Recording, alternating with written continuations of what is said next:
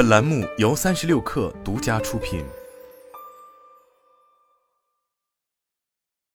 本文来自微信公众号《中国企业家杂志》。不久前，歌尔股份发布公告，正式修正下调了年度业绩预告。由于遭境外大客户砍单后，盈利由此前的四十点六一亿元至四十七点零二亿元，下调为十七点一亿元至二十一点三七亿元，实现净利润预计减少二十三点五亿元，较上年同期下降百分之五十至百分之六十，对二零二二年度经营业绩产生显著影响。事实上，上个月。歌尔股份就已发布公告称，收到境外某大客户的通知，暂停生产其一款智能声学整机产品。而公告里的境外大客户指的便是苹果公司。随后三天，歌尔股份的股价连续大跌，市场还传出歌尔被踢出果链、万人裁员等消息。当时，分析师郭明奇认为，暂停生产的产品可能是 Apple 的 AirPods Pro 二。歌尔股份暂停生产，较可能是因为生产问题，而非需求问题。对此，歌尔股份对外回应媒体称，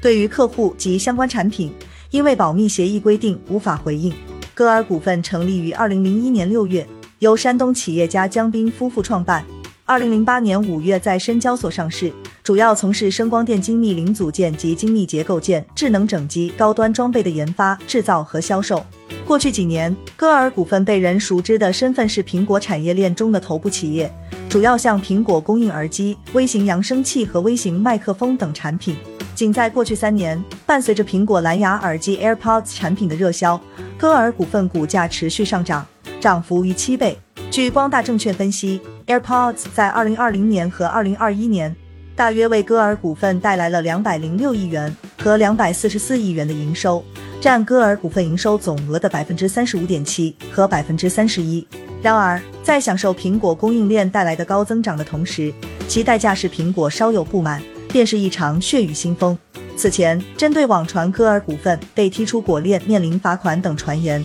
歌尔股份相关负责人回应称，踢出果链等传言明显是谣传，公司只是应需求暂停客户一款产品，其余的项目都在正常合作。在此之前，歌尔股份发公告称。本次业务变动预计影响二零二二年度营业收入不超过三十三亿元，约占公司二零二一年度经审计营业收入的百分之四点二。苹果这一大客户对于歌尔的重要性不言而喻，在歌尔股份二零二一年高达七百八十二点二一亿元的收入中，近五成均来自客户一。二零一九年至二零二一年，歌尔股份的客户一销售收入分别为一百四十二点八八亿元、两百七十七点六亿元和三百三十二点三九亿元，三年间增长一点三三倍，占营收比例分别为百分之四十点六五、百分之四十八点零八和百分之四十二点六九。此次受到影响的智能声学整机业务是歌尔股份非常重要的业务。二零二一年，这块业务营收三百零三亿元。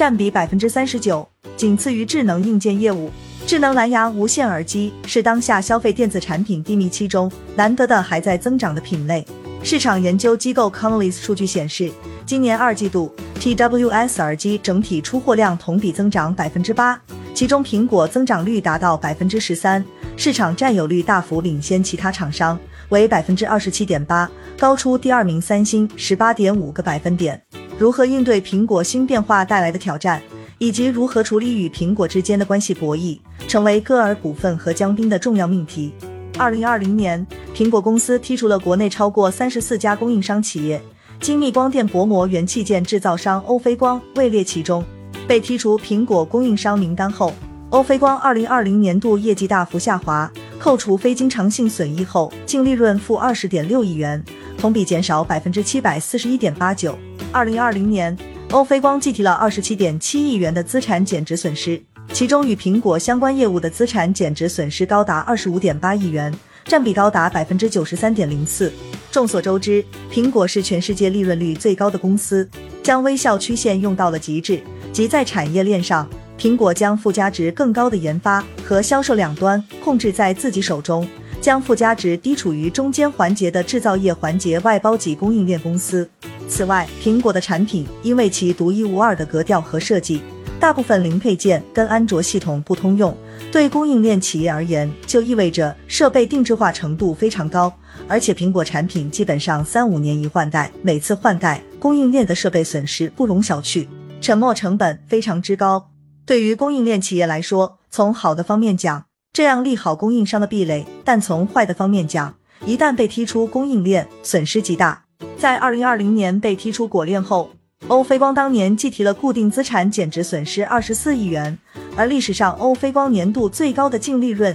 也只有不到九个亿。由此可见，代工厂资本开支强度之高。除了随时面临被抛弃的风险之外，代工其实也并不是一件利润丰厚的差事。在苹果不断的政策调整和压力之下，歌尔股份相关业务的毛利率不断降低。二零二一年，歌尔股份精密零组件、智能声学整机、智能硬件毛利率分别为百分之二十三点一一、百分之十点三三、百分之十三点九一。在所有产品中，智能声学整机的毛利率最低。二零二二年上半年，歌尔股份智能声学整机毛利率甚至降为百分之九点一二。不过，面对苹果公司的强势，歌尔股份并非毫无准备。早在二零一四年，歌尔股份就开始战略转型。多元化发展，寻求第二增长曲线，其中重要的方向就是 XR 拓展现实。提起歌尔股份，除了果链巨头这一身份外，还有一则让其出圈的消息：二零二一年八月，张一鸣投资十五亿美元收购 VR 软硬件制造商 Pico，这是当年 VR 领域金额最大的收购案。而 Pico CEO 周鸿祎此前正是歌尔股份高管，歌尔股份既是 Pico 的股东，也是 Pico 的供应商。Pico 所有产品的光学和硬件都是由歌尔提供。此外，歌尔股份还是 Meta 旗下 Oculus Quest 系列的主要代工厂之一。二零二零年，歌尔股份拿下 Meta Quest 二的独供大单。目前，歌尔股份已是 Meta 和 Pico 等厂商 VR 的核心代工商。该公司占全球中高端 VR 头衔百分之八十的市场份额。根据财报，歌尔股份二零二二年前三季度智能硬件营收达到四百三十五点五二亿元。占总营收比例达百分之五十八点七三，而该业务在二零二一年占总营收比例为百分之四十一点九四，二零二零年占比为百分之三十点五七。VR 智能设备确实是当下热门的投资市场。IDC 数据显示，二零二六年全球 VR AR 总投资规模有望增至七百四十七点三亿美元，复合增长率将达到百分之三十八点五，其中中国市场未来五年的复合增长率预计达到百分之四十三点八。位列全球第一。歌尔股份在九月二十八日的投资者关系活动上表示，传统的智能手机等消费电子硬件产品增长放缓甚至下滑，但 VR 等新一代的智能硬件是消费电子行业中为数不多的增长点。公司得益于在这些新兴智能硬件领域内的先发优势和积累，实现了业绩的持续成长。XR 之外，歌尔股份也开始在资本上寻求更大的盈利可能性。十月十九日，深交所通过了歌尔股份子公司歌尔微电子的创业板 IPO。根据招股书，歌尔微电子拟募资三十一点九亿元。歌尔微电子作为歌尔股份体系内唯一从事微电子相关业务的主体，是一家以 MEMS 器件及微系统模组研发、生产与销售为主的半导体公司。除了歌尔之外，富士康、立讯精密、蓝思科技等果链企业也开始了新的布局。他们将方向转向新能源汽车。今年上半年，汽车互联产品及精密组件为立讯精密贡献了二十一点一一亿元，占总营收比重为百分之二点五八。二零二二年第三季度报告显示，蓝思科技新能源汽车业务收入十点一五亿元，同比增长超过八成。富士康则在十月份正式对外发布了三款全新的车型，大家摩拳擦掌的目的只有一个：减轻苹果依赖症。